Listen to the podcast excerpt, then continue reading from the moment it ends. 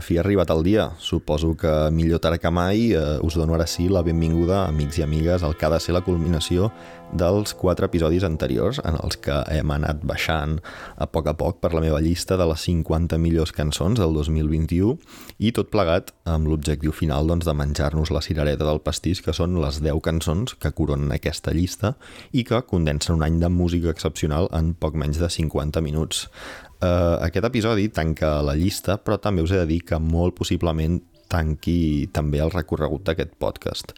Uh, els motius pels quals detritus argumental acaba aquí són diversos. La saturació comunicativa general i la poca convicció que transmet el format del podcast. També un creixent sentiment de rebuig cap a l'autocomplaença del periodisme cultural i la resta de feines creatives consistents a mirar-se al malic, la decepció que trobo en la immediatesa i la superficialitat del diàleg a les xarxes, la meva manca doncs, de, de voluntat d'entrar a l'esquizofrènia promocional, que és, una, que és la marca personal, que esborra definitivament qualsevol rastre d'intimitat, també les expectatives de precarietat, per suposat, el desànim al veure la buidor discursiva de la gent de la meva generació que s'està posicionant als mitjans, el tema del català i el constant recordatori que, que la crítica musical és morta.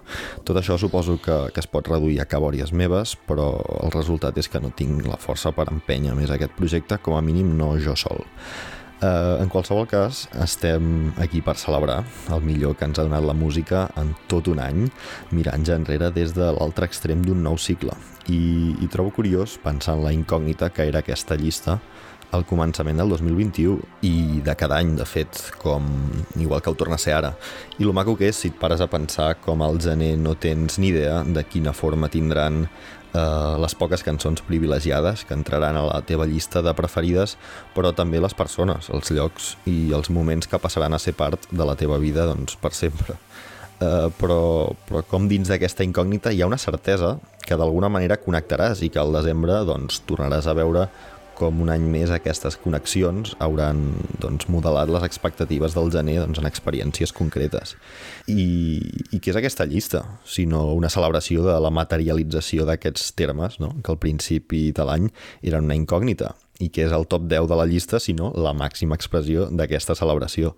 Doncs aquesta és, en la meva opinió, la magia, la magia de les llistes i, i mentre en aquest 2022 la promesa de les incògnites resoltes comença a permear nosaltres, anem a celebrar ara sí les promeses que el 2021 va prometre. Uh, encetem el top 10 amb Bruno Pernades, la cançó es diu Theme Vision. I may not want you What a time to tell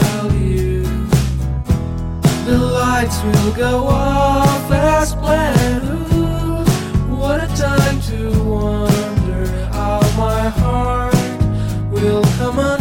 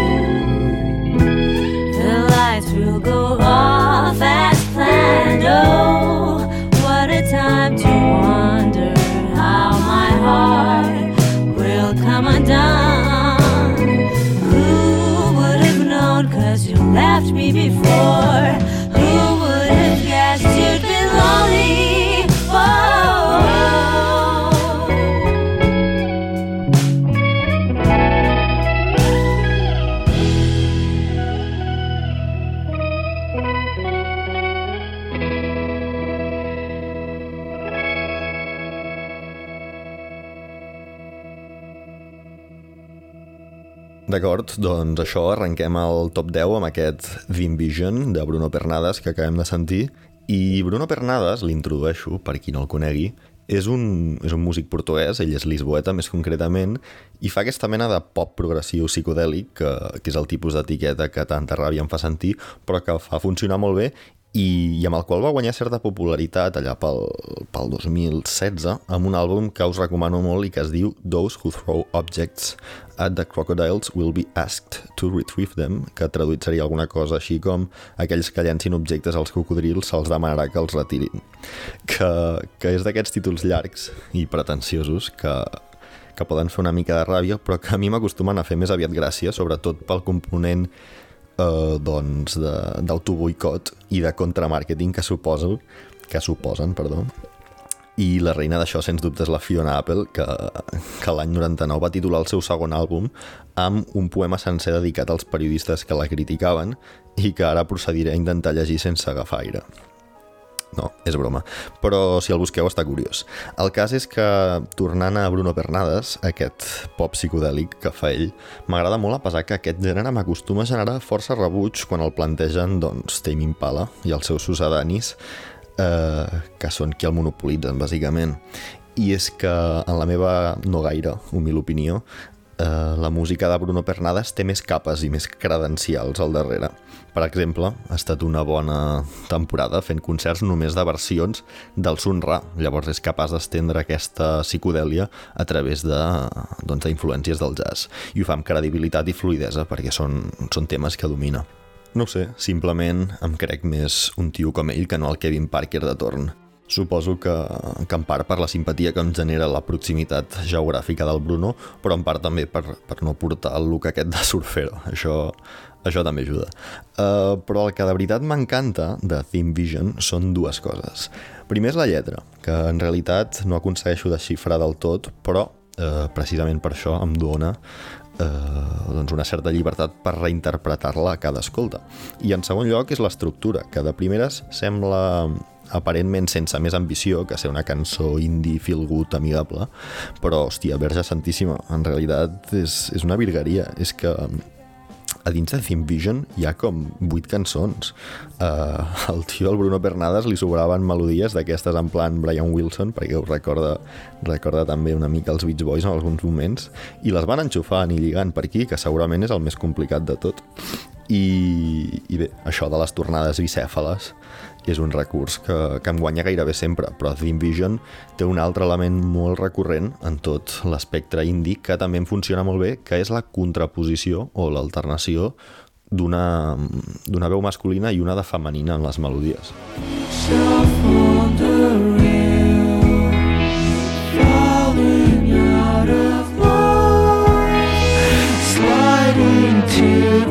downfall, I'm so sorry.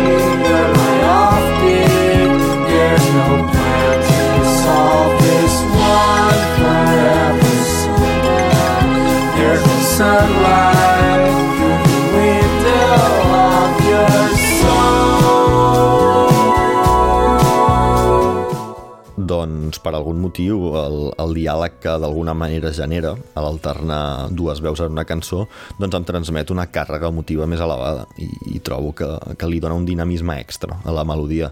I com deia és un recurs que acostuma a funcionar molt bé en la música inclosa dins de la etiqueta que és l'indie, doncs des de, no sé, des de Sonic Youth, eh, que se m'ocorri eh, Jo la tengo, Arcade Fire, bueno, n'hi ha molts al llarg dels anys.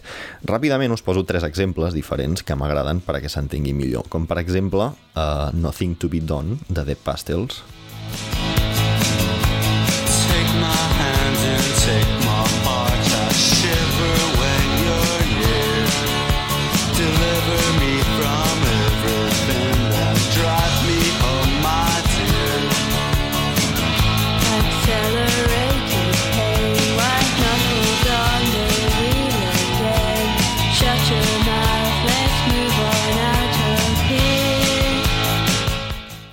Trip també ho fa molt i molt bé, per exemple, a Darkness.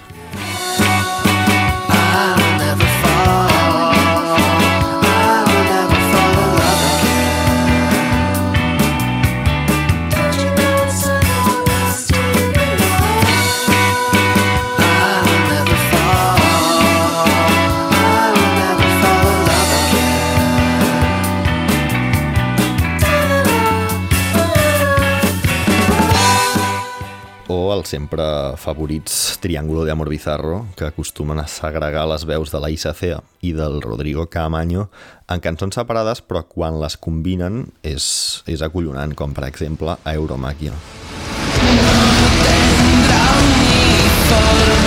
suficientes para todas las preguntas mañana.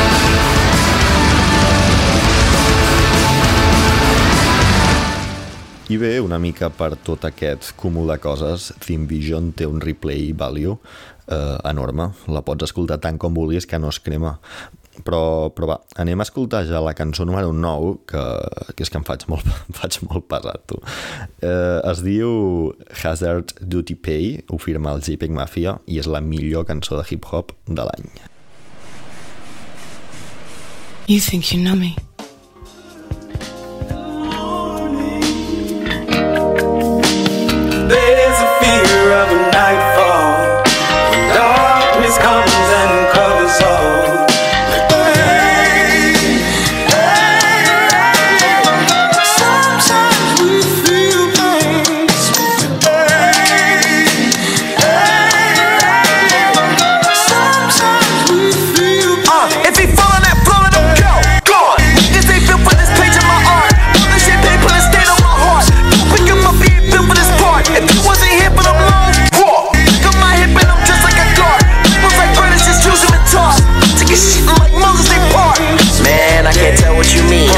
Your black feel like business to me. Industry lies never line up on screen. And you keep scoring, I feel like the dream. Yeah, what you want? Uh, tell them to fake I've been real from the start. Never hesitate to shoot at the star. Stocked up on weapons and pussy and cars. Just thought you should know. Look at this lane that I made, it was fake and these veggie grill niggas don't really want beef. Real niggas dying and fakers replace them. Now I see my tan, they all in y'all beats. Talk, niggas just wrapped up back up what they talk. From me got so much smoke in my heart. Like I'm gifted and grew up on God. Yeah, shorty want dick, money and leverage. One out of three, feel like three when I'm in it. Peggy to go, I like the feds. As soon as you see me, you know that it's finished. And how can you tell that he's winning? Floated right through the pandemic, no limits. Stunning creatively, don't got a vision. I die for my pride, you be hiding in gimmicks. Rock with a switch, turning vegan to spinach. PM50, we ain't beefing you dinner. Turn the I'll do it right into who did it. Some of you get speak, you should just buy a ticket. Choking the death of the is fire. Giving these old niggas hope when I die. Call up my mama to hang up the line. Money got me feeling wet like I'm tired. Hard. When I go out to the Becky ain't give up before. Fuck em.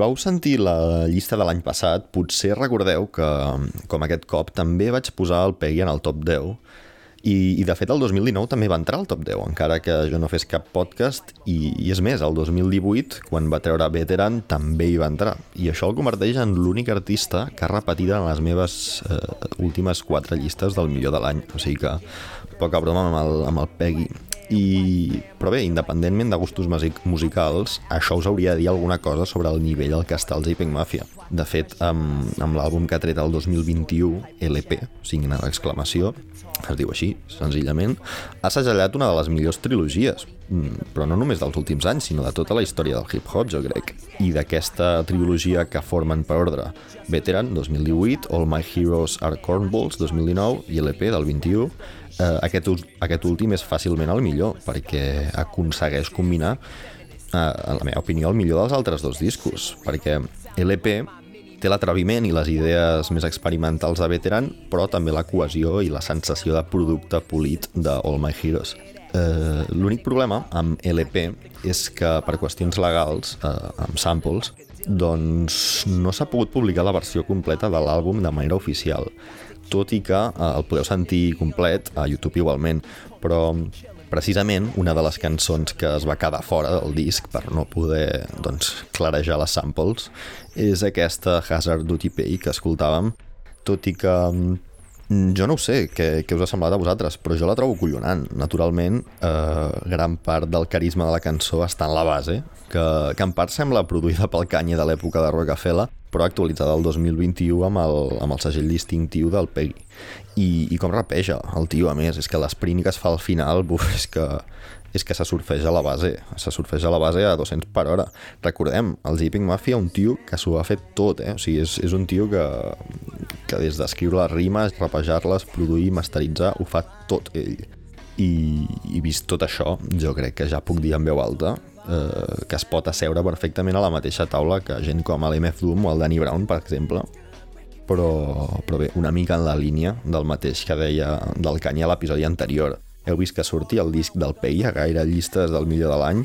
És clar que no. Ei, però això sí, les llistes carregades d'Olivia Rodrigo i de tota la sarta de discos dissenyats per vendre l'Urban Outfitters formulaics previsibles, blancs i per sobre de tot inofensius. I després aquests crítics i periodistes i de més que fan tot això intenten mantenir-se rellevants desesperadament fent veure que els hi agrada el hip-hop colant de manera forçada eh, a les seves llistes el disc de la Little Sims o algú de Brockhampton. No cal que us hi esforceu. Eh, a mi no m'enganyeu, sé que teniu urxat a la sang i que li teniu por a la música Marestes tapes els endolls i les tisores que no tallin. Uh, a mi aquesta gent em deixa fred. Ja m'estan bé les coses inofensives de tant en quant, però al final del dia també calen artistes que provoquin i que agitin i que cridin perquè, perquè que cridin que, perquè els importa el que fan i aquesta banda de la gamma emocional no la tenen coberta, aquests ossaines aquí distants però no passa res que segueixin escoltant, jo que sé, Duki com a element edgy, si això el satisfà, però jo segueixo pensant que són uns acomplexats. Uh, també és cert que jo sempre tinc una predilecció especial pels, pels outcasts, pels punks que no es deixen fagocitar pel sistema, veus dissonants, actitud confrontacional, portar la contrària per defecte, preguntar per què tota l'estona com un nen petit, i els Epic Mafia és precisament tot això, i de fet Hazard Duty Pay va una mica d'això, de què és real i què no a la indústria de la música. Jo tinc força clar que ell ho és i, i sempre, sempre el vull al meu equip. Un dels altres que sempre estan al meu equip des de fa anys, tot i que no tingui res a veure, i que curiosament com el Pei també venen de Baltimore, eh, són Beach House. Beach House per això portaven una bona temporada en silenci, però a finals d'any van anunciar que ara al febrer traurien un nou àlbum. Així que pel número 8 de la llista he triat Through Me, un dels avenços del disc, que sona així de bé.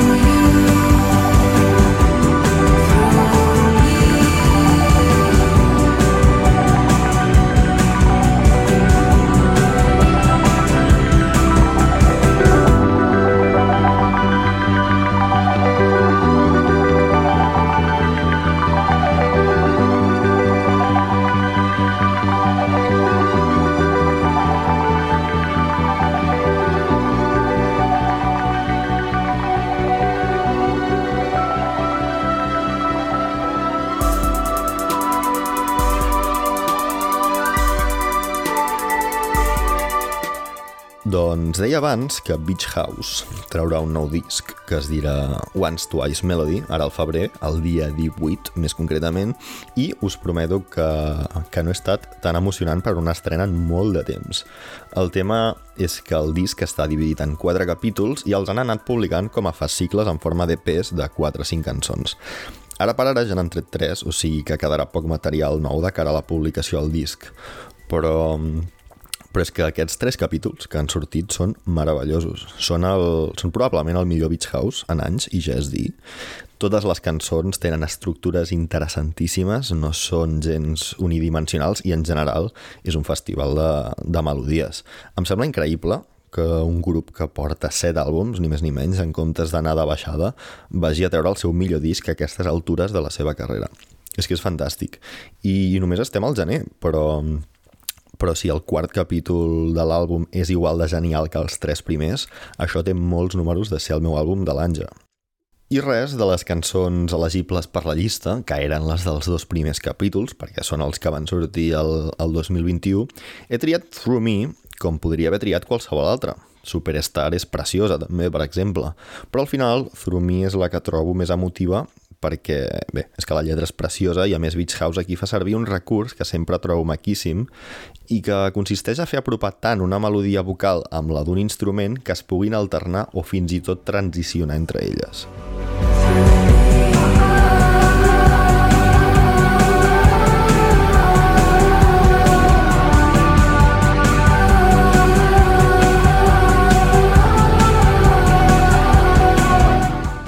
D'una manera una mica diferent, però en la mateixa línia, i per posar un altre exemple, és un recurs que també feia servir Pixies en una de les meves cançons preferides, de les seves, que és Alec i Fell.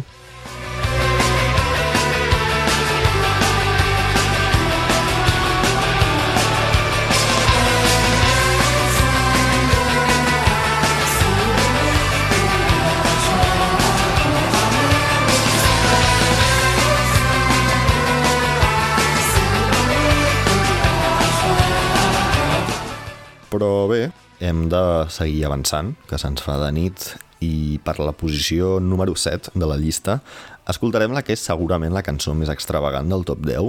La firma un artista nigerià que es diu Emeka Ogbo i la cançó es diu Everyday We Hustling i no, no té res a veure amb LMFO, LMFAO, no sé com pronunciar-ho. Every day I'm shuffling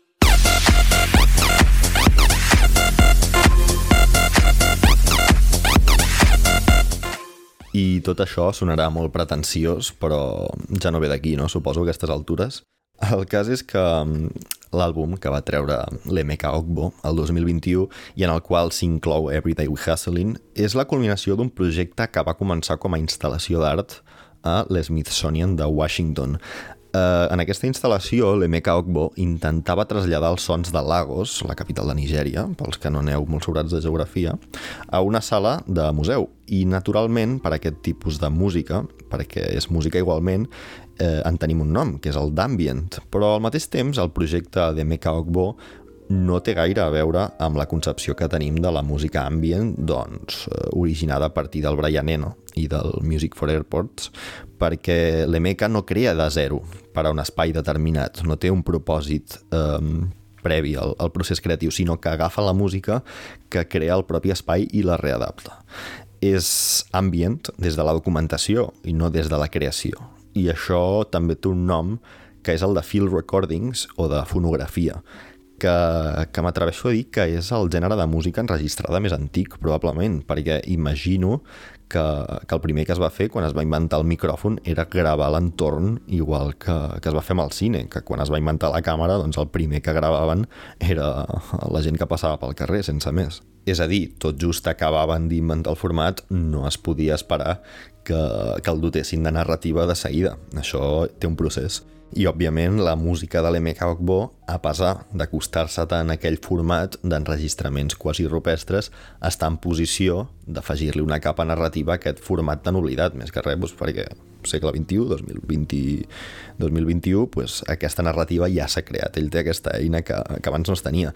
I en aquestes fotografies sonores que fa, com és el cas de Everyday We Hustling, eh, l'Emeka captura part de l'essència dels mercats de Lagos, la capital de Nigèria, pels que no vagin molt sobrats de geografia, i d'altres espais de la ciutat amb els quals hi té una familiaritat quotidiana per tal de fer-nos també partíceps d'aquest vincle que ell té amb la ciutat.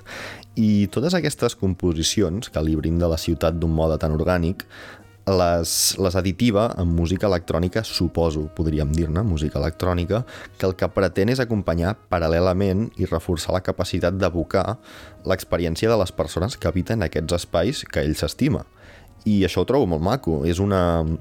D'alguna manera és una oda a la, a la seva quotidianitat i és música humil com poques trobareu en aquest sentit. Uh, anem a sentir-la. Doncs 9 minutets de cançó, us aviso, però que, que de fet és com viatjar gratis, si ho penseu, perquè la cançó va pujant i abans de que te n'adonis estàs de paquet a una vespa atrevessant el trànsit de Lagos i esquivant cotxes a tota hòstia.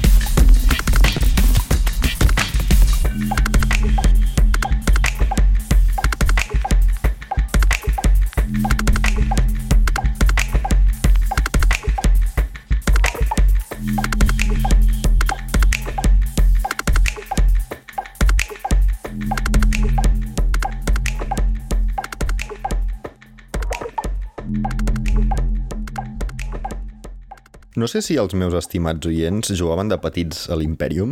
Si no hi jugàveu, em compadeixo de la vostra infància fètida, però pels que sí que hi hagueu jugat, la música de Mecha Bo em recorda moltíssim el bullici que se sentia quan clicaves a un edifici, al fòrum del poble o a la ferreteria, sí o no?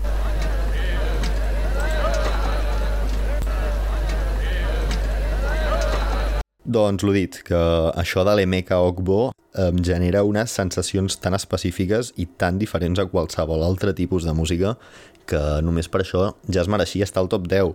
I seguim amb el top 10, número 6 ja, eh, va quedant menys i per aquesta posició vinc amb Ski Mask, el productor bavarès, que va patar-ho força a nivell de crítica, sobretot amb Compro, l'àlbum que va treure el 2018 i ara el 2021 va publicar Pool, que era la continuació, però en aquest cas va passar per sota del radar de molta gent i de moltes publicacions també. De fet, eh, recordo només haver vist crítiques del disc a, a Resident Advisor i a, i a Pitchfork.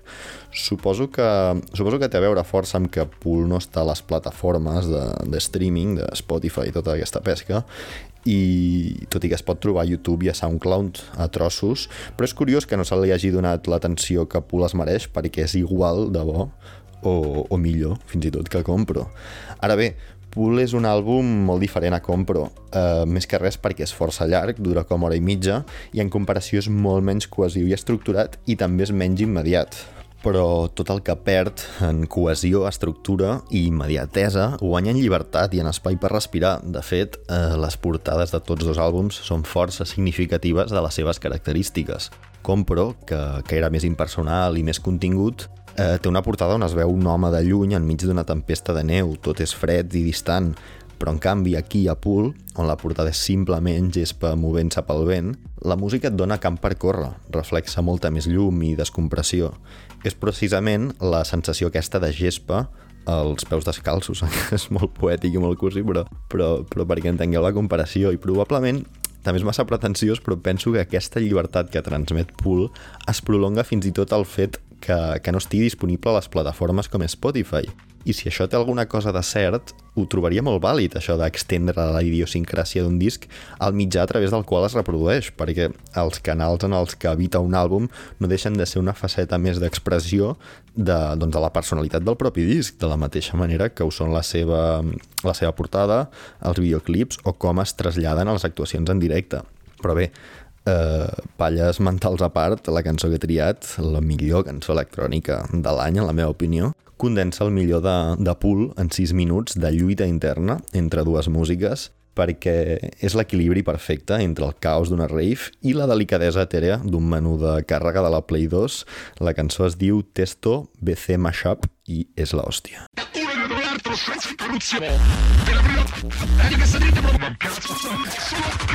Bella! Questa la trasmette dai studi del Radio Cassavento, dentro Colosseo.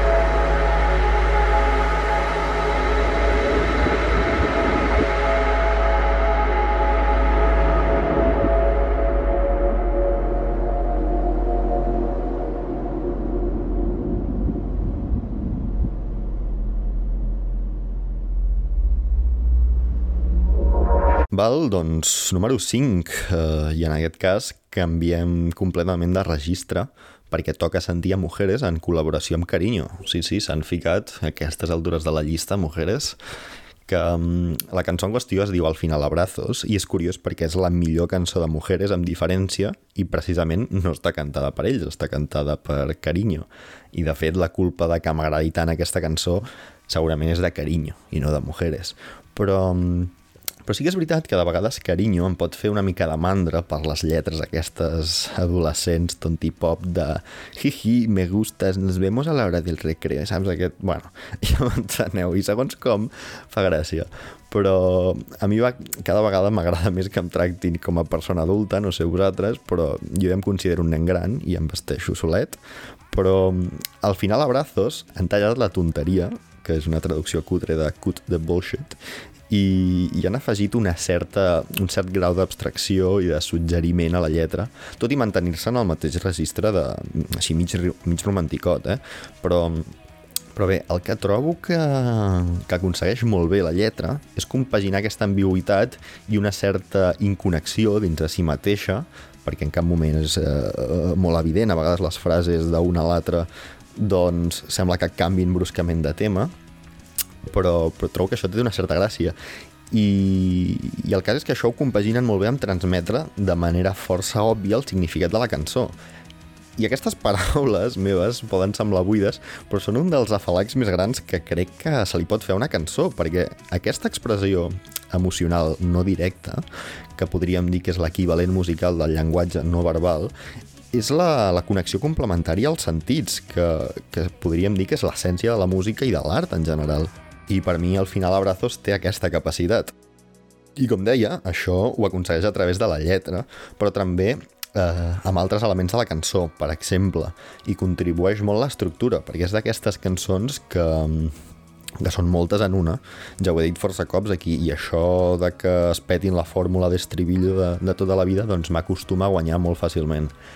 Aquí, eh, Mujeres i Cariño ho executen perfectament, això, de, de patear-se l'estructura. I a més paral·lelament amb una direcció molt clara perquè la intensitat no fa més que pujar. Posen el peu a l'accelerador i ja no l'aixequen fins al final de la cançó. I, i clarament a més hi ha una cohesió entre aquest augment de la intensitat i la lletra. Està tot molt ben lligat. Comença tristota la cançó una mica en referència segurament a la contenció quasi esquizofrènica de la pandèmia i a poc a poc es van valentonant, observant i trobant forces, recopilant fragments de valor en les petites coses i dirigint-se cap a una obertura de comportes, que és el clímax de la cançó, que a mi m'agrada interpretar com a l'alliberament emocional del final de la pandèmia que potser ja comencem a veure. I, I per mi és això, és una cançó sobre l'esperança, però també del que tu vulguis que vagi, segons com t'aixequi aquell dia, que és una de les virtuts que, que té. És una cançó que, que s'adapta al que necessites, és fantàstica, jo sóc molt cursi i anem a escoltar-la d'una santa vegada.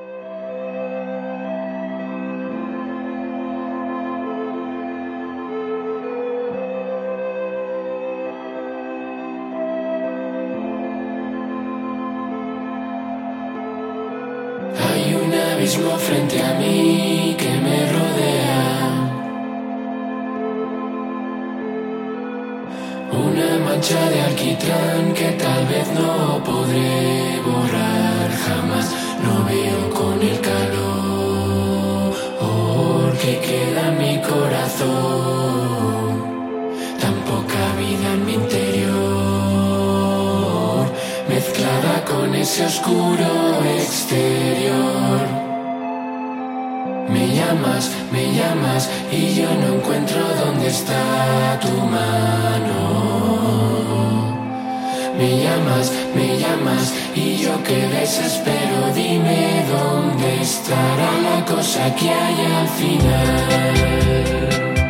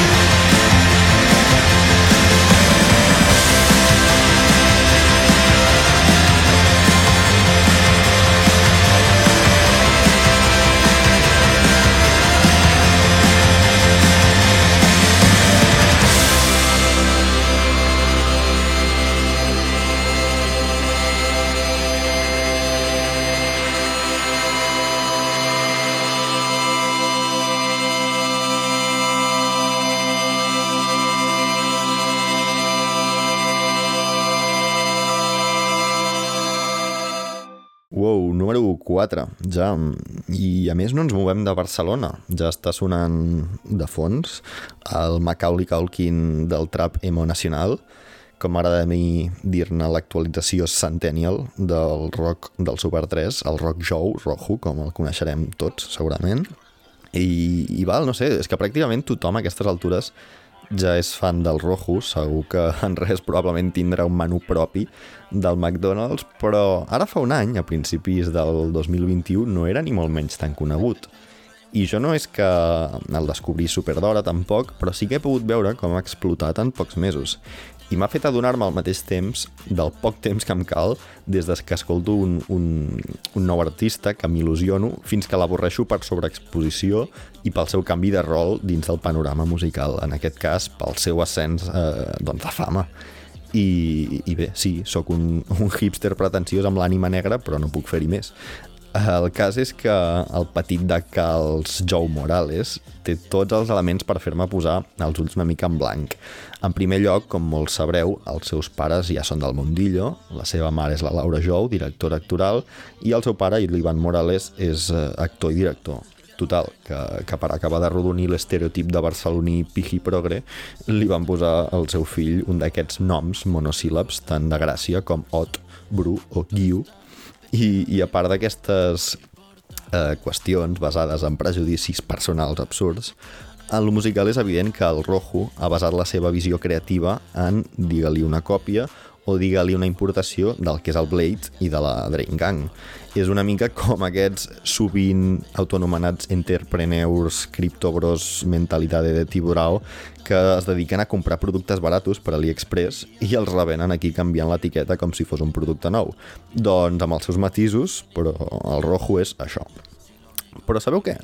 Que res de tot això m'importa, en el fons. Com a mínim no m'importa fora del pla racional, que realment és on importa, perquè el rojo s'ha colat a la meva rotació musical igual que un virus de pangolí al sistema immunitari humà de veritat que he escoltat el seu àlbum Roku Roku més vegades de les que puc considerar sa, però bé, al final, per aquesta posició número 4 de la llista, m'he quedat amb Love to Camela i No Quiero Volver, que, tot i tècnicament ser dues cançons, estan connectades per una transició bastant acollonant i jo les entenc com una sola cançó.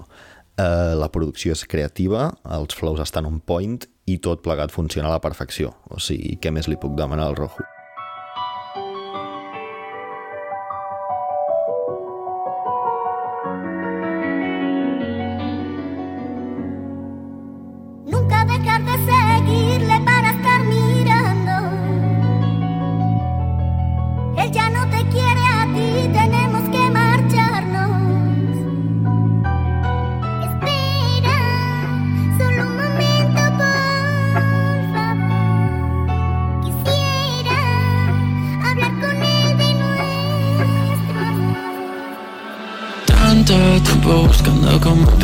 Otra conversación.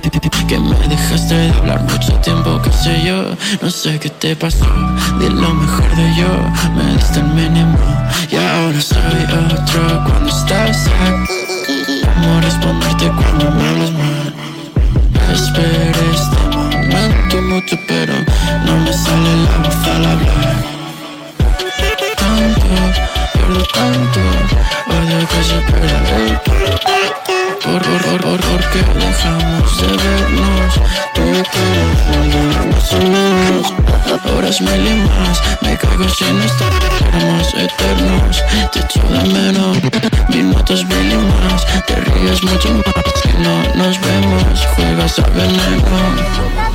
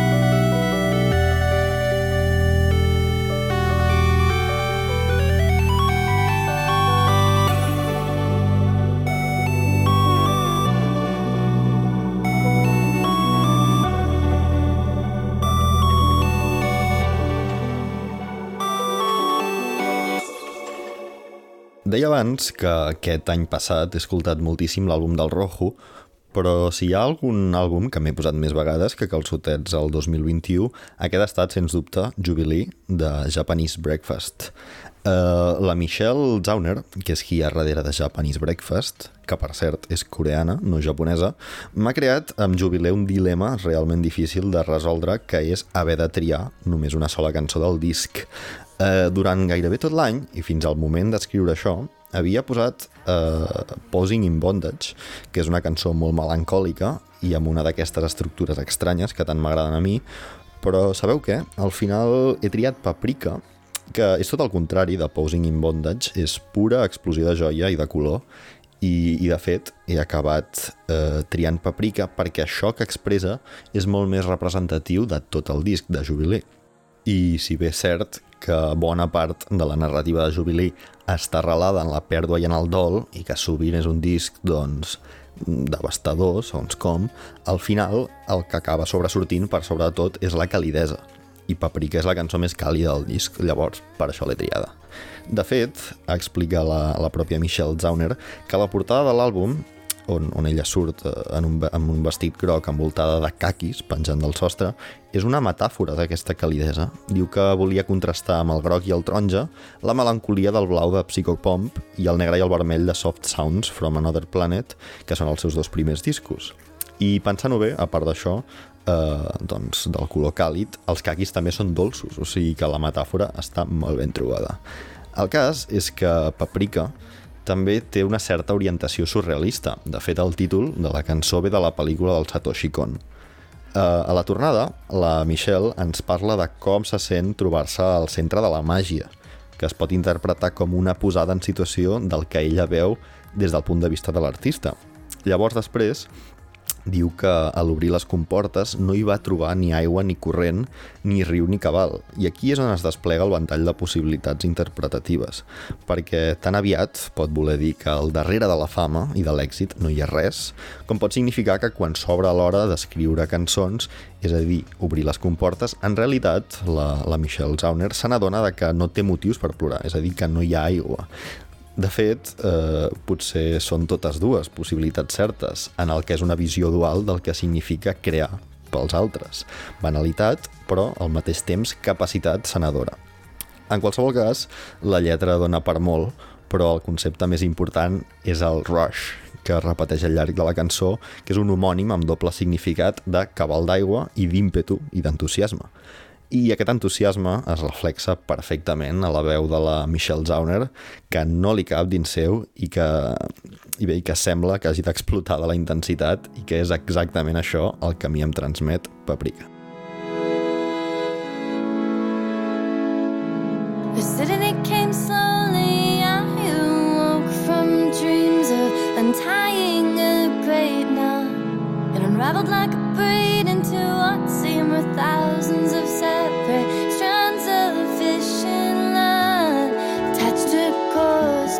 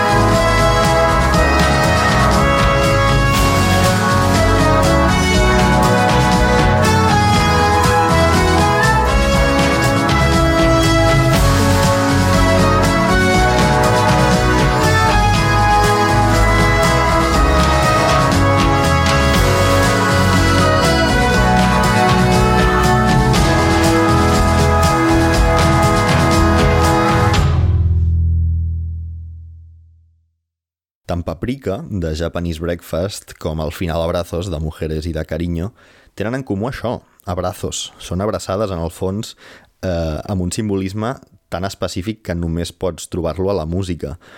Però, en aquest cas, la segona millor cançó del 2021 és la més càlida de les abraçades i també la més ben escrita.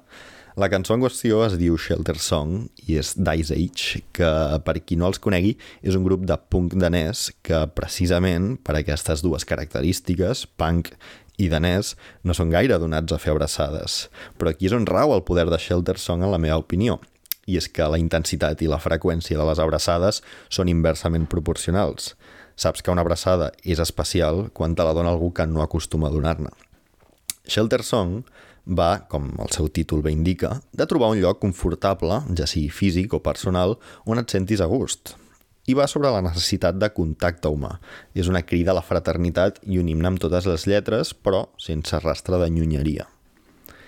I és que Shelter Song està feta perquè la cantin 100.000 persones a pulmó, què sé jo, a Wembley. De fet, sona com la millor cançó que mai no ha escrit Oasis. I el videoclip, sense ser res espectacular, és fàcilment el meu preferit de l'any perquè prolonga tota la calidesa i la compassió de la cançó al format visual.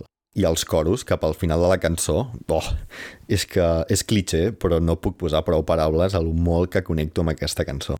Però va, penúltima cançó de la llista, Ice Age amb Shelter Song.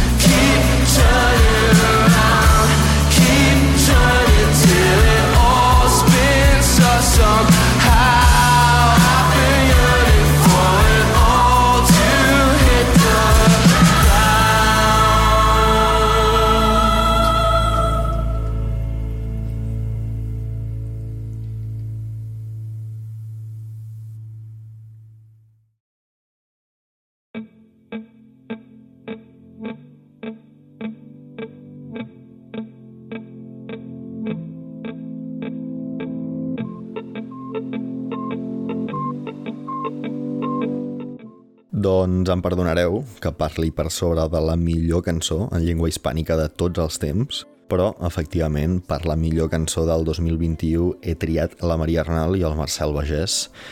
Era d'esperar, si havíeu vist la meva llista de millors discos de l'any, en el que el seu àlbum Clamor també era el número 1. I, I ara que estem aquí, em toca abordar la difícil tasca de parlar d'aquest disc tan fantàstic i de la cançó que he triat. Però com que no sabia com agafar aquest bitxo, vaig decidir mirar per on havien encarat Clamor els diversos ressenyistes. En realitat, però, res del que vaig llegir eh, em va ajudar a entendre i a explicar millor per què m'agrada tant aquest disc. Però una ressenya en particular, la de Mondo Sonoro, em va fer veure definitivament que en les opinions d'altres persones no hi trobaria cap resposta i que m'ho havia de currar tot sol. Abans d'explicar-vos eh, el meu de vista sobre la cançó que he triat, deixeu-me que us llegeixi un breu paràgraf d'aquesta ressenya de Mondo Sonoro. A veure què us sembla. Con su esencial latir social intacto, ahondan en mares sonoros vírgenes, sumando paisajes repletos de coros y atmósferas infinitas, mientras los estribillos no dejan de crecer como una enredadera de neón y fuego en la bruma divina y carnal de la noche. Mm, D'acord, eh, algú em pot explicar què collons vol dir això? Bé, no cal, perquè no vol dir absolutament res. I us adverteixo que tota la ressenya era així. No sé si l'autor pretenia imitar l'estil poètic de la Maria Arnal o què, amb tota aquesta parafernàlia lingüística, o si simplement li donava l'aleatòria en un diccionari online i intentava lligar les paraules que li sortien, però n'hi ha per cagar-s'hi. És que és per coses com aquesta que a un se li treuen ganes d'insistir en voler participar en l'escena cultural. I, I mira que en aquest podcast s'han dit coses absurdes i pretensioses, però els collons i l'absoluta manca d'autoconsciència que s'ha de tenir per publicar merdes d'aquest calibre. I el cas és que això no vol ser un atac personal a l'autor de la ressenya, que de fet no m'he volgut ni molestar en saber com es diu, sinó que és més aviat mm, una crítica al model d'aproximació a la cultura que ens hem donat tots plegats.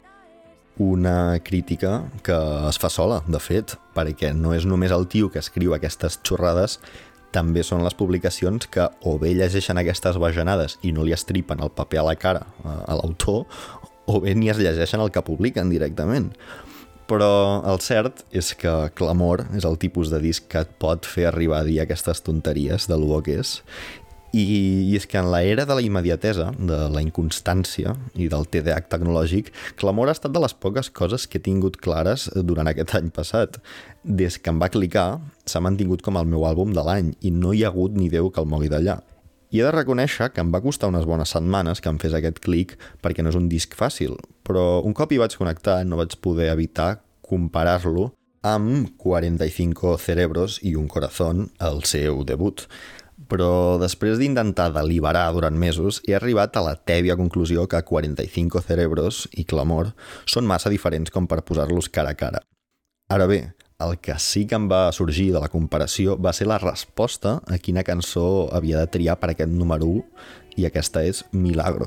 I us explico una mica la meva teoria sobre el significat de Milagro que justifica la meva elecció. Uh, 45 cerebros i un corazón, el disc anterior, com deia, estava, com molt sabreu, inspirat en la troballa d'una fossa comú de la Guerra Civil i, per tant, tot i que les temàtiques de les cançons fossin variades, la mirada global de l'àlbum era en clau de passat, entre d'altres motius per les versions de lletres d'altres generacions, com les de l'Ovidi Motlló o del Joan Brossa, o directament de cançons populars. Però, per una altra banda, Clamor eh, és un disc més aviat de futur. El disc, eh, tant en la portada com en moltes de les cançons, té com a referència l'univers i motius de l'espai.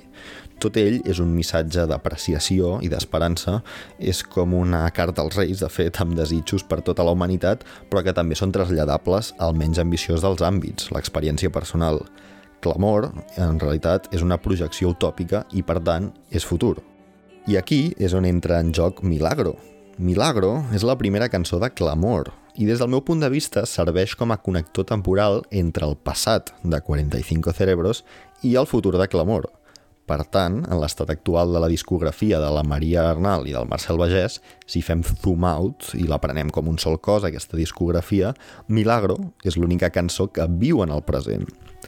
Però Milagro també serveix com a bisagra temàtica. Recull tot lo terrenal, material i concret, que és 45 cerebros, i ho catalitza en Regnateri, que és on habita Clamor. Tot això té més sentit si després us fixeu en com progressa la lletra de Milagro, comença amb un lament, en sospir, llavors es bufega i parla en passat per primer i últim cop en el disc, per expressar les frustracions que li provoquen les limitacions terrenals.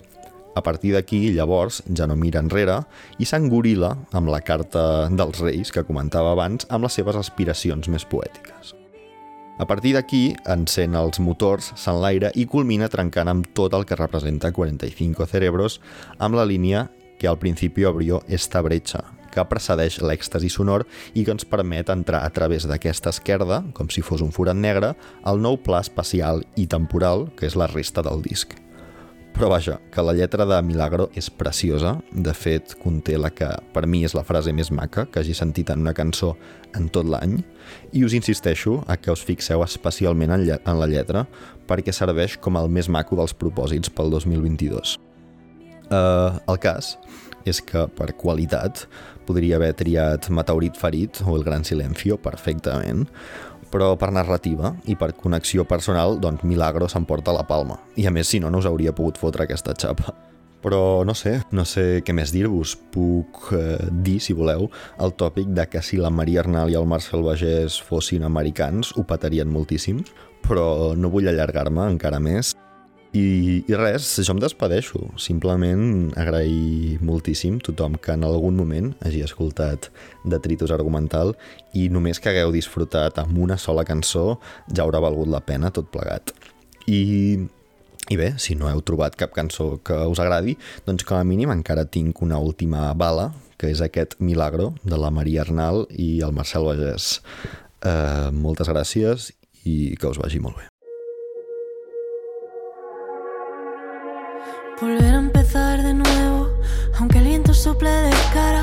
Si hay tempestad habrá calma, volver a sentir el fuego. Vivir como si fuera juego, con ese entusiasmo canalla. Veremos entonces si calla, como animal compungido. Entre cerros perdidos, el miedo